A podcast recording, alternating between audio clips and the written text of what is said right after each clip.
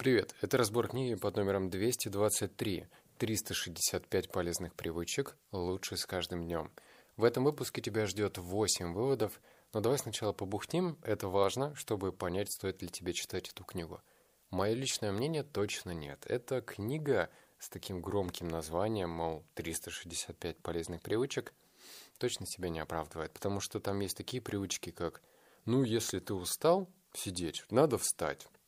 Отлично. Если ты хочешь, чтобы твои мышцы были в тонусе, то иди и отожмись. Вторая привычка. Как видишь, таким образом можно продолжать очень долго. К тому же книга короткая, и какой-то глубины в ней точно нету. То есть там рассказывается одна из привычек, и все. На одну страницу. Ну а дальше уже как бы от тебя зависит, насколько она тебя заинтересовала, стоит ли тебе ее изучать, или просто ну, поверить на слово автору. Так что мне книга не понравилась. Однако 8 выводов я все-таки вытащил, и они могут смело идти как полноценная привычка. Но давай сейчас по порядку. Итак, вывод первый. Доктор Питер Роджерс, глава отделения экспериментальной психологии в Бринсельском университете, утверждает, что нерегулярное употребление кофе на самом деле способно снизить работоспособность. Роджерс выяснил – что у тех, кто пьет кофе по будням или вовсе не употребляет его по выходным, часто возникает чувство усталости и головные боли. Чтобы снизить такое воздействие, пейте кофе каждый день, а в те дни, когда вам не требуется ободряющий эффект, переходите на кофе без кофеина, чтобы избежать синдрома отмены. Либо выпивайте чашку крепкого кофе, только если вам это необходимо, например, перед длительной поездкой за рулем. Тоже верно для чая и других кофеина, кофеина содержащих продуктов и напитков. Любопытно. Я, честно говоря, даже не задумывался, то, что вот с таким подходом может быть, что продуктивность вырастет. То, что есть синдром отмены, и если мы пытаемся отказаться от той или иной вредной привычки, это да, и с этим я знаком. Когда курильщик хочет бросить курить, то, естественно, второй день у него уже, ну, вообще-то нервы сдают, потому что хочется покурить. С кофе такая же история, что если ты привык пить каждый день, и в один из дней ты делаешь паузу, то лучше ее все-таки не делать, если в этот день у тебя намечено что-то серьезное. Вот такой вот совет от автора. Вот номер два. Блин, видел бы ты сейчас мою самодельную студию звукозаписи, это жуть просто. Я тут в три погибели согнулся, чтобы хоть более-менее какой-то качественный звук получился. вот второй. Если вы выбираете любовь и одобрение только тогда, когда человек поступает так, как вам нравится, это на самом деле снижает вероятность того, что он постарается соответствовать вашим пожеланиям, говорит Палмер. Каждому нужен кто-то, кто скажет «Я люблю тебя таким, какой ты есть, и поддержу тебя в любом начинании, даже если ты решишь ничего в себе не менять». Когда вы не называете человека свое, э, когда вы не навязываете человеку свое представление о его будущем – он больше вам доверяет и чувствует, что вправе менять или не менять свою жизнь ради себя самого, а не кого-то другого. Чтобы перестать думать за других, напоминайте себе о том, что каждый из нас самостоятелен и несовершенен, а лучший способ поддержать человека – быть рядом, не критикуя и не навязывая своих надежд и представлений. Это про меня. Не знаю, как про тебя, но у меня как-то так было заведено, что любой комплимент, ну, по крайней мере, в семье, его нужно заслужить. Получил пятерку, молодец, умный, да? Выступил на соревнованиях и занял какое-то место, тоже молодец, за усердие. А вот просто так, какая-то похвала, лично у меня была, ну, крайне редко. Я сейчас не прибедняюсь, говорю как есть. И эта картина мира переложилась также благополучно и на отношения. То есть, если я говорю «люблю», то ищу какой-то повод – а, как советует автор, повода искать не нужно, потому что если мы будем программировать нашего партнера в том, что мы будем его благодарить или оценивать только тогда, когда он сделает что-то положительное, то он будет в таком зажиме находиться. Ну, то есть он будет жить с ощущением, что от него постоянно чего-то ждут, как на работу ходить, понимаешь? А если отойти от этой картины мира и любить не потому что, а вопреки, то, наверное, что-то может поменяться. Кстати, вот еще такая фраза. В фильмах ее часто показывали, в книгах. «А за что ты меня любишь?» Вот, ну, тоже, да, такое, такая очень глупая фраза. «За что?» за твои глаза, блин, за задницу я тебя люблю, а все остальное не люблю, это что? Ну, как, как это вообще работает? Когда ты выбираешь, за что любить, а за что не любить. Причем тут можно всяко разно проиграть. То есть, если ты будешь девушке перечислять, что ты любишь, например, перечислить четыре вещи, она такая, а что, вот за это ты меня не любишь? Ну, в общем, глупость несусветная. Э, я тоже поддерживаю автора, рекомендую от этого отказаться. Вот номер три. Подзарядка из прошлого. Когда у вас э, большой список целей, но не хватает мотивации или уверенности, чтобы приступить к делу, попробуйте поднять боевой дух следующим образом. Составьте список своих последних достижений. Когда дела идут не так, как бы вам хотелось, оглянитесь назад на свои успехи. Это вас успокоит и ободрит, говорит доктор Айлет Фишбак, профессор поведенческой терапии. И э, Вспомните, как настрой, ум и способности помогли вам достичь желаемого, и вам будет легче продвинуться вперед в новых проектах и планах. Это уже тянет тоже на привычку. Всякое бывает такое, что смотришь на задачку и кажется, что она не по зубам. Ну вот в какой-то мере либо она выбит всю дурь процессе, пока ты будешь пытаться ее достичь, либо ну вот она будет такой сложной, неприятной, и вообще непонятно, как, как к ней поступиться. Автор советует что? Что мы можем сами себе напомнить о нашем величии, в хорошем смысле этого слова. Не супер завышать самооценку, а просто напомнить себе, что мы как бы тоже не лыком шиты. И мы сделали вот в нашей жизни вот это, это и это. Да, пусть не идеально, да, мы не, знаешь, не самые быстрые люди на планете, не самые сильные, не самые умные, но всяко разно за нашими плечами есть определенный багаж Э, каких-то успехов. И желательно себе об этом напоминать. Вот четвертое. Жасмин – натуральное средство от стресса. Вы наверняка слышали, что медленное глубокое дыхание помогает справиться с тревогой. А знаете ли вы, что жасмин, цветущее растение или эфирное масло еще больше усилит эффект от такого дыхания? Швейцарские ученые обнаружили, что сладкий аромат этого цветка оказывает такое же влияние на сознание, как препараты-стабилизаторы настроения – Ученые надеются, что со временем натуральные средства на основе жасмина придут на смену вызывающим привыкание лекарственным препаратам, которые широко применяются для лечения депрессии, тревожности и нарушения сна. Когда вам нужно успокоить, успокоиться, капните эфирного масла на кожу и вдохните с облегчением. Я вот это, когда зачитывал, вспоминаю вот эту ситуацию, которая меня не покидает уже третий день. Я же сейчас в Питере нахожусь, и у Питера есть определенная особенность. Этот город уже похож на подростка. На подростка, потому что он как бы из одежды вырос, а ему новую одежду не собирается покупать. Я в плане улиц. Вот эти вот есть главные улицы, Невский проспект или еще какой-то там Кутузовский, да. Когда тут много туристов, а их в принципе постоянно, еще умудрился приехать в этот чемпионат по футболу, то ты идешь с потоком людей. Ты просто как килька в банке. Я уж не представляю, как бывало тут, когда здесь не было карантина и коронавируса. И какой-нибудь мудак, именно мудак, идет и курит впереди. И вот весь этот говеный дым, мало того, что тебе в лицо летит, так ты этим еще и дышишь. Вопрос. Понятное дело, что этот человек, может быть, он даже не догадывается о том, что он мудак. Он просто идет и курит, ему уже хочется, да? Но с другой стороны, э, он же таким образом что делает? По-хорошему он ну, должен как-то как он себя успокаивает, типа, я так стресс снимаю, да? А с другой стороны, блин, это же просто привычка, дурацкая привычка. И вот автор советует, что вместо того, чтобы херню себе в рот запихивать, закуривать и вредить всем в окружении, можно, блин, взять жасминчик, растереть себе на кожу, и вдруг что-то изменится, какая-то реакция другая произойдет. Так что если ты хочешь успокоиться, тебя беспокоит депрессия, может быть, какая-то тревожность, или ты плохо засыпаешь, то сходи в аптеку или в какую-нибудь здравницу. Возьми небольшой бутылечек жасмина. С этим точно проблем не будет. Я в некоторых подкастах называю какие-то редкие травы. Вот с этим, да, и, и эти травы даже хрен выговоришь. Не то, что про жасмин. А так жасминчик взять можно, в принципе, в пешей доступности. вот номер пять.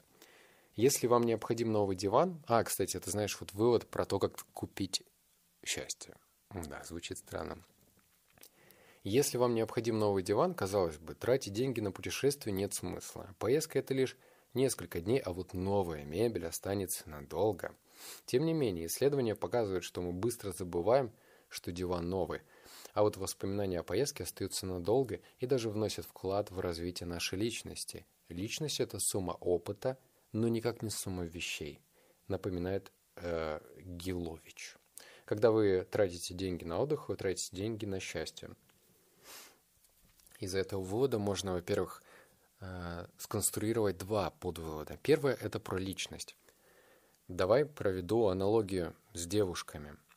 У меня сейчас в последнее время пришло много девушек. Надеюсь, вы будете сейчас моим словам в такт качать головой, но если не правы, где-нибудь мне об этом напишите. Факт, как я считаю, девушкам нравятся наполненные мужчины, ну, какие-то многогранные. То есть не просто те, которые умеют ходить на работу, зарабатывать 30 тысяч, но они должны быть еще э, кем-то. Например, хорошо шутить, или, например, быть заботливым, или э, там, девушка не должна в сопровождении этого парня переживать за свою жизнь вообще в целом, потому что он может за нее постоять. И желательно тут даже ставить не или, а и. То есть мужчина должен быть какой-то цельной личностью. И тут вот говорится, что личность — это сумма опыта, но никак не сумма вещей. И эти путешествия, они являются частью опыта. То есть в процессе путешествия ты становишься другим.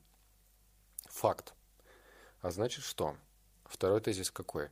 Что если у тебя сейчас стоит выбор, как, кстати, вот сейчас лето, да, и кажется, что некуда путешествовать, то, наверное, все-таки можно попутешествовать, если тебя этот вывод впечатлил. Так что бери рюкзак. Я вот вообще налегке путешествую, только с рюкзаком. У меня вообще нет никакого чемодана с ручкой без. И хватай билет, куда глаза глядят, и путешествуй, потому что это будет тебя наполнять. Ты станешь другой личностью. Вывод номер шесть. Блин, я сейчас задохнусь. А, когда друг а, выглядит встревоженным или жалуется вам на трудности, наверняка вы попросите рассказать о том, что случилось, говорит Палмер. Но если вы, послушав несколько минут, начинаете советовать, как нужно поступить вашему другу, может показаться, что вы его не слушаете, а только критикуете. Включите умение глубоко слушать, как это называет Палмер. Отвлекитесь от своей роли спасателя. Многие из нас считают, что в жизни нужно помогать другим, но часто наши советы подавляют, говорит Палмер. Пусть друг выговорится, а если ему удастся самому найти решение, начните задавать вопросы, которые помогут ему чуть лучше понять, какие чувства он испытывает. Создавая в общении безопасное пространство, вы помогаете человеку поговорить на глубинном уровне с самим собой, а не с вами. Ваше представление о том, как ему следует поступить, больше тешит ваше эго, а не отвечает его душевным запросам. Что, про тебя этот вывод или нет?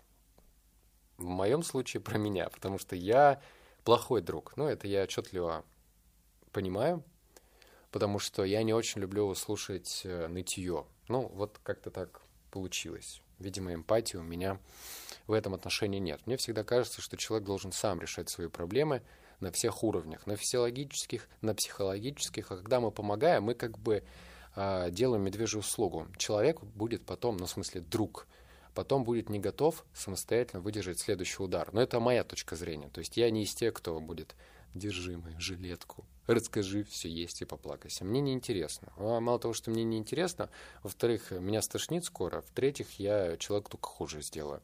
Вот. Но даже если такая ситуация произошла, автор рекомендует делать что?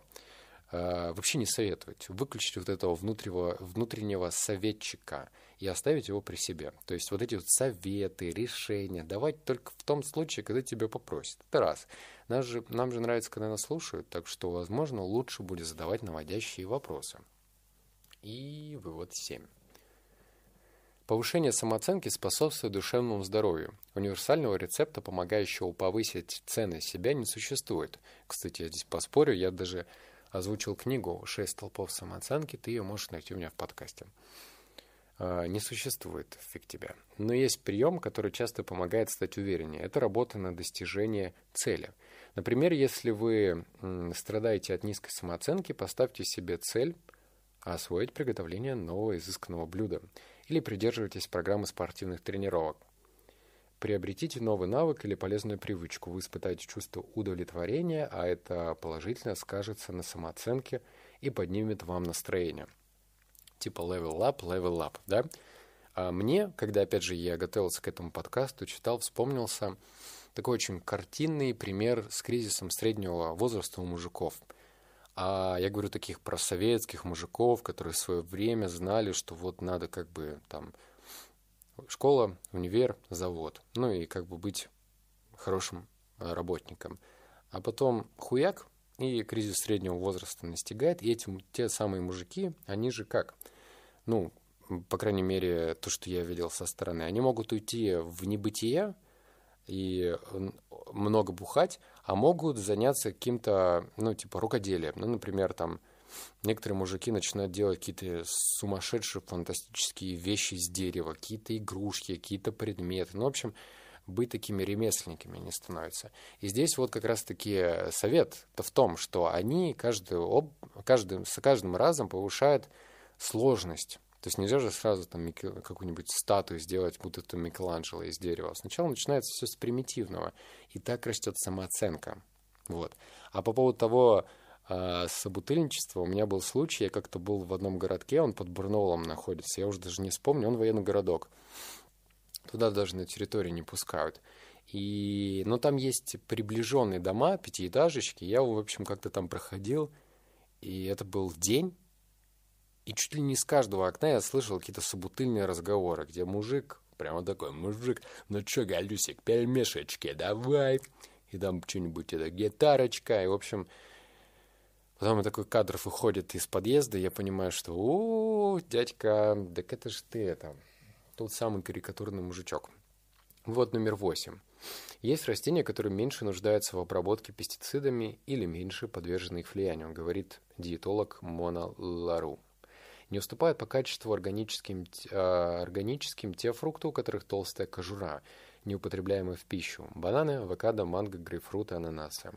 Однако при выборе фруктов, которые едят с кожурой, яблоки, винограда, персиков и всех ягод, лучше покупать органические продукты. Толстая кожура – это естественный барьер против химикатов. К тому же, отвечает Лару, фрукты с тонкой кожицей привлекают больше насекомых и поэтому сильнее обрабатываются пестицидами. Насекомые не привлекают овощи с резким запахом, такие как брокколи, цветная капуста и спаржа. Зато более э, нежные растения, как шпинат или овощи с тонкой кожурой, как сладкий перец, часто покрыты химикатами. И здесь Лару советует выбирать органическую альтернативу. Кроме того, старайтесь покупать органические корнеплоды и насыщенные жидкостью растения, картофель, морковь, сельдерей. Они обычно впитываются из почвы много химических веществ. А чтобы сэкономить, говорит Лару, покупайте органические фрукты и овощи замороженными, выращивайте сами или приобретайте у местных мелких производителей. Фу, секундочку, мне нужно а, ноги свои вытащить, потому что я сейчас умру.